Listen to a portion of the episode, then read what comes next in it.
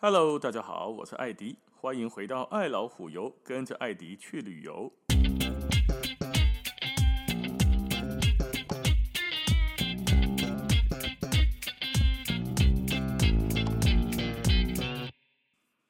OK，我们今天这一集呢，来讲伊斯坦堡的地下水宫殿。其实哈，地下水宫殿在伊斯坦堡有三个，第三个刚开，我没去过。我去过的两个，一个很有名、比较大的那个大的地下水宫殿，还有一个比较小一点的。现在观光客去的就这两个哦，地下水宫殿。其中比较大的这个地下水宫殿呢，土耳其话 Y E 开头的 Y E R E B A T A N 哈，这个开头的，它像它的土耳其文的意思叫做沉默的宫殿，那个念起来大概都是耶勒巴丹萨雷尔，好的。听起来跟台语有点像哦，但发音起来是接近的哦。它的这一个呢，就在圣索菲亚大教堂的旁边而已，是一个不太起眼的小平房。这个小小的平房的门口有写着 Y E R E B A T A N 巴拉巴拉巴拉的这些，然后写的二十里拉哦，这几家地下水宫殿，对，二十里拉以上门票哦，所以它的的这个进去不是边几年哈，要花二十里拉的门票钱。冬天的时候开九点到晚上五点半，夏天的时候多一个小时，九点到六点半。地下水宫殿是干什么东西用的呢？地下水宫殿其实是一个很大型的地下蓄水池，储水用的哈。这一个地下水宫殿呢，有三百三十六条石柱哦，这是这个沙雷尤，我们呢一般都叫它沙雷尤，因为它的念法叫做耶勒巴旦沙雷尤。哦，沙雷油这听起来就像沙雷油，撒起来撒起来油油的哈，沙雷油。所以这个比较大的这个沙雷油呢，有三百三十六条石柱，是规模最大的。在拜占庭帝国的时期，君士坦丁大帝一开始他盖的，后来查士丁尼一世在公元大概五百六十几年、五百二十几年的时候，他的统治时期又动用了七千名的奴隶加以整修跟扩建。哦，那君士坦丁大帝当年在君士坦丁堡的金马街的伊斯坦堡了，建造了很坚不可破的城墙啊。那个时候的国力也很鼎盛啊。可是呢，他一样害怕战争，敌军来的时候会怎样？断了他的水源，所以下令建造地下的蓄水池。啊，水要从哪里来？而不是直接欧冷康啊，这里有井水啊，这边就可以做蓄水池，不是啊呢？水源呢，跟罗马人一样，毕竟东罗马帝国嘛，哈，跟罗马人相同。安那用用从外面的森林或河流呢，从那个地方用一个水道桥把它运送到伊斯坦堡，就君士坦丁堡的城市里面。水道桥大概应该不陌生哦，不管在西班牙、在南法、在意大利都有看到水道桥的遗迹，对不？加马乌啊。这个水源就是从贝尔格莱德森林经过瓦伦斯水道桥，一路运送到市区，输送到地下水宫殿里面。这一个地下水宫殿，人看哇塞，注意到，这个地下水宫殿的储水量高达十万吨呢，十万吨，可以供当时整个城市的人民饮用一个月。就在你用，在你水，你正常的用水，整个城市可以用一个月。那欠内用啊，你得卖下洗头哈，不要一直洗，不要那个狗也不要洗，马也不要洗，哦，就简单的欠内用可以用半年以上。所以那个蓄水池很大，地下水这个宫殿哦，这个蓄水池呢，长一百四十公尺，宽七十公尺。刚刚讲三百三十六根九米高的石柱撑起了整个地下水宫殿。电影《零零七空降危机》啊。地狱啦，Inferno 哈，就是那个三部曲，那个罗伯·兰登教授的那个地狱都有在这边取景过。三百三十六根石柱来对，五三根比较特别一点，一根叫做泪柱，另外两根叫做希腊神话里面蛇发女妖梅杜莎头像的石柱。这三根石柱有雕刻纹路，其他的没有，就是石柱啊。那刚刚讲的泪柱呢，是身上哦，这个条啊钉头有树的纹理，球啊，那球啊有树纹，还有孔雀眼的纹路，是为了纪念当年修建地下水宫殿牺牲的奴隶而建的。因为上面是绿色的柱子哈，上面有这些纹路，夸开那一滴一滴的泪珠，所以叫做泪柱。那这个泪柱啊，对了，泪柱刚才的。黑了上，黑了很有名那个动画叫什么《鬼灭之刃》哈，《鬼灭之刃》也是什么柱什么柱嘛，什么阴柱、炎柱啦，哦，什么水诶水柱吗？哦，总之有很多柱，对不对？加马吉基叫做泪柱，泪柱认为是啥许愿柱，柱子身上五吉康，跟圣索菲亚前两集讲的大教堂二楼的那个一样。相传你有办法把手指头伸进去转三百六十度，不管你用身体转还是用什么转，总之你个谁决定？可以转到三百六十度，就可以带来好运哦。那参观这个水宫殿呢，从参观的路线开始走，走到尽头，一起黑的帐帮啊，就是用木板弄成了一个在水面上的让像浮桥一样的行经参观的道路。你行行行，顺着个路走，就会走到尽头，会发现有两根柱子底部刻有梅杜莎的头像，一个倒着放，一个侧着放。这几类坑的倒过来哦，就是头朝下的这种倒过来，柱子的最下方是梅杜莎的头，可是它不是正的，因为我们是坑在顶还是钉头，它放在柱子的最下方水里面，横的放那个脸是侧的，还有一个脸是倒过来的哦，头朝下的。那至于为什么要用梅杜莎的头来当底座，众说纷纭。很多有人说了，这么设计是要用梅杜莎的头像来镇池，来镇住这一个水池，防止恶灵入侵水宫殿。是哪来的恶灵嘛？不供啊，对吧？哪一尊恶灵会来对这个水宫殿干什么事情嘛？不供哦，那就讲了，用梅杜莎，梅杜莎的梅杜莎的不是头发是蛇吗？然后看到人家看到他，一的轰的变石头，所以跟震慑恶灵好像也没什么直接的关系哦。那总之，这是一种说法，用它来呢作为一种那些镇压，就是来这边作证的哦。所谓一些乱七八糟恶灵就不敢来了。那也有人说呢，当初建造的时候，让这有两根石柱哈，兄弟靠腰起起料，按你那妈的，这两基不够等，怎么办？哎，刚好旁边有两颗梅杜莎雕像，把他的头砍下来放在下面，哎呦！码的，刚好啊！就放下去之后，发现垫高了之后，刚刚好，一点点都没有误差。所以这三百三十六根石头，加上这个梅杜莎的头像，居然长度一模一样。嘟嘟呵，这不是天意是什么呢？所以这个说法，有人觉得说，我听你的把布，我听你他妈唱国歌。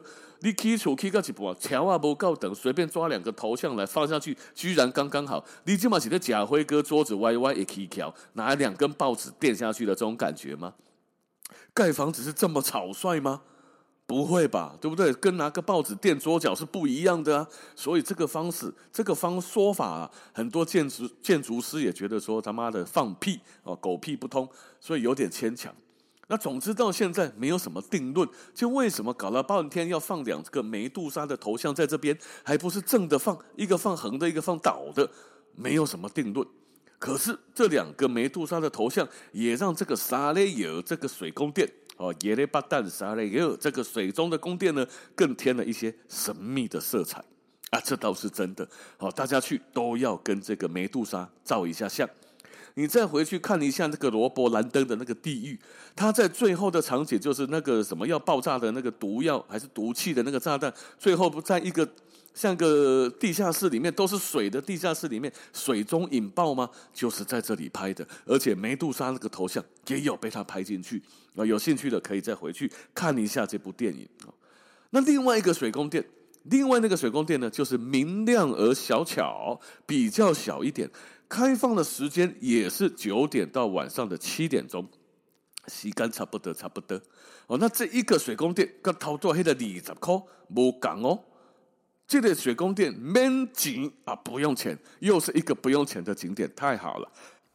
那这一个水宫殿的名字呢，念起来比较像是谢列菲耶萨列吉尔。哦，就是 S E R E F Y F I Y E 啦，应该是这样的哈。这 S E R E 开头的这一个水宫殿，写的飞也沙雷切，所以刚刚的那个叫做耶勒巴旦沙雷耶，啊，这个叫做写的飞也沙雷切，所以我们都用记后面的，大间的那个叫做沙雷耶，沙克拉耶耶，啊，这个小一点的呢叫做沙雷切，个沙来啊，借一个哈，借人借人借人看一个哈，沙来借。所以沙来有诶，大间诶，沙来借，小间诶，啊啊，小间诶，免钱，不用门票。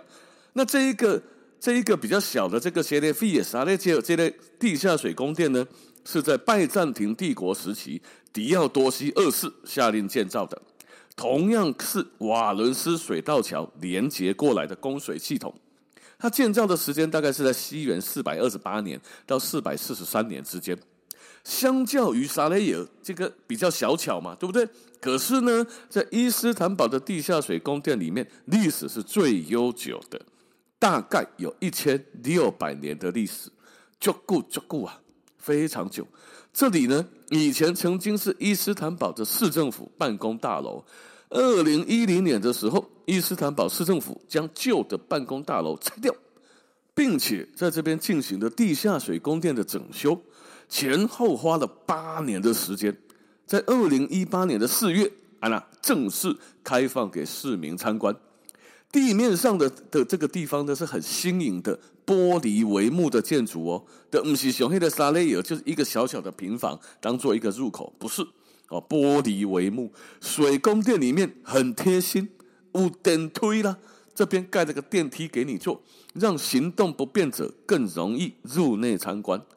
哦，那这一个比较小，这个呢，水宫殿长四十五公尺，宽二十五公尺，高度一样是九米，由三十二根石柱来支撑，头大黑三百三十六根，金马街三百 M 级三十二根，只有十分之一的柱子哦。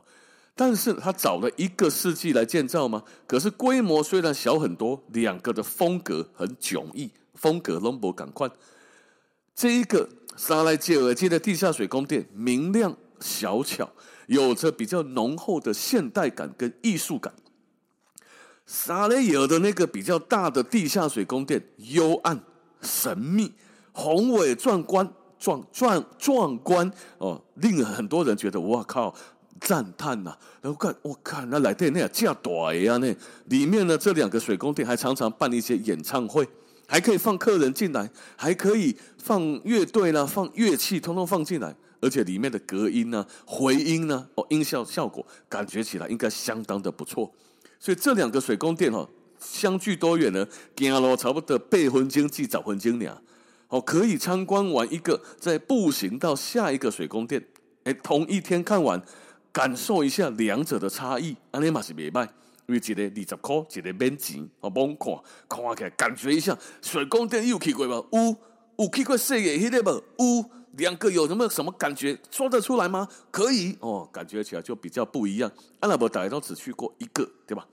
那如果你很有时间的话，刚刚说的嘛，这两个水宫殿的水哪里来的？瓦伦斯水道桥啊，这个水道桥现在还在哦。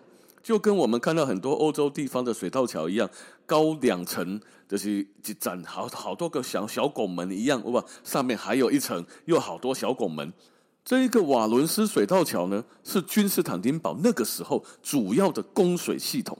君士坦丁大帝初建，后期由瓦伦斯大帝完成，所以叫做瓦伦斯水道桥。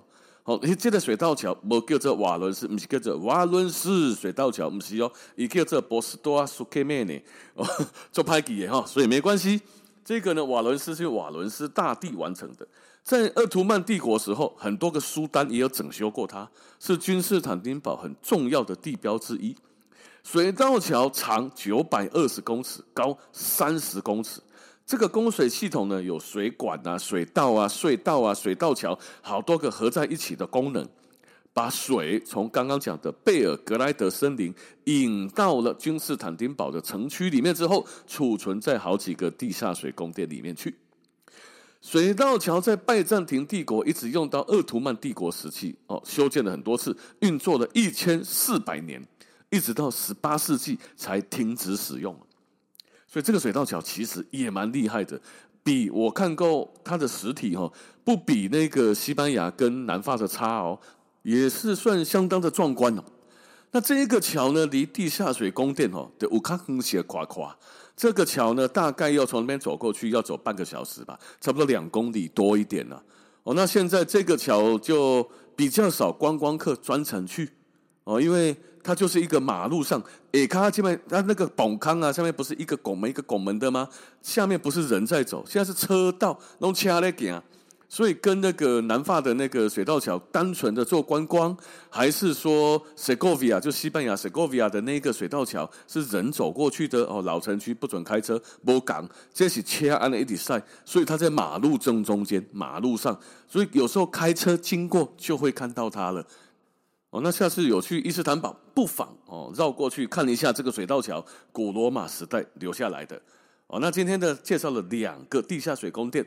大个迄个叫做耶勒巴旦沙雷油，小个迄个呢，细个迄个呢叫做谢谢勒费的沙雷椒，一个大个沙雷油，小个沙雷椒，安尼较好记哦。OK，好，那今天的时间呢就先到这边了，感谢大家的收听，咱们下次见，拜拜。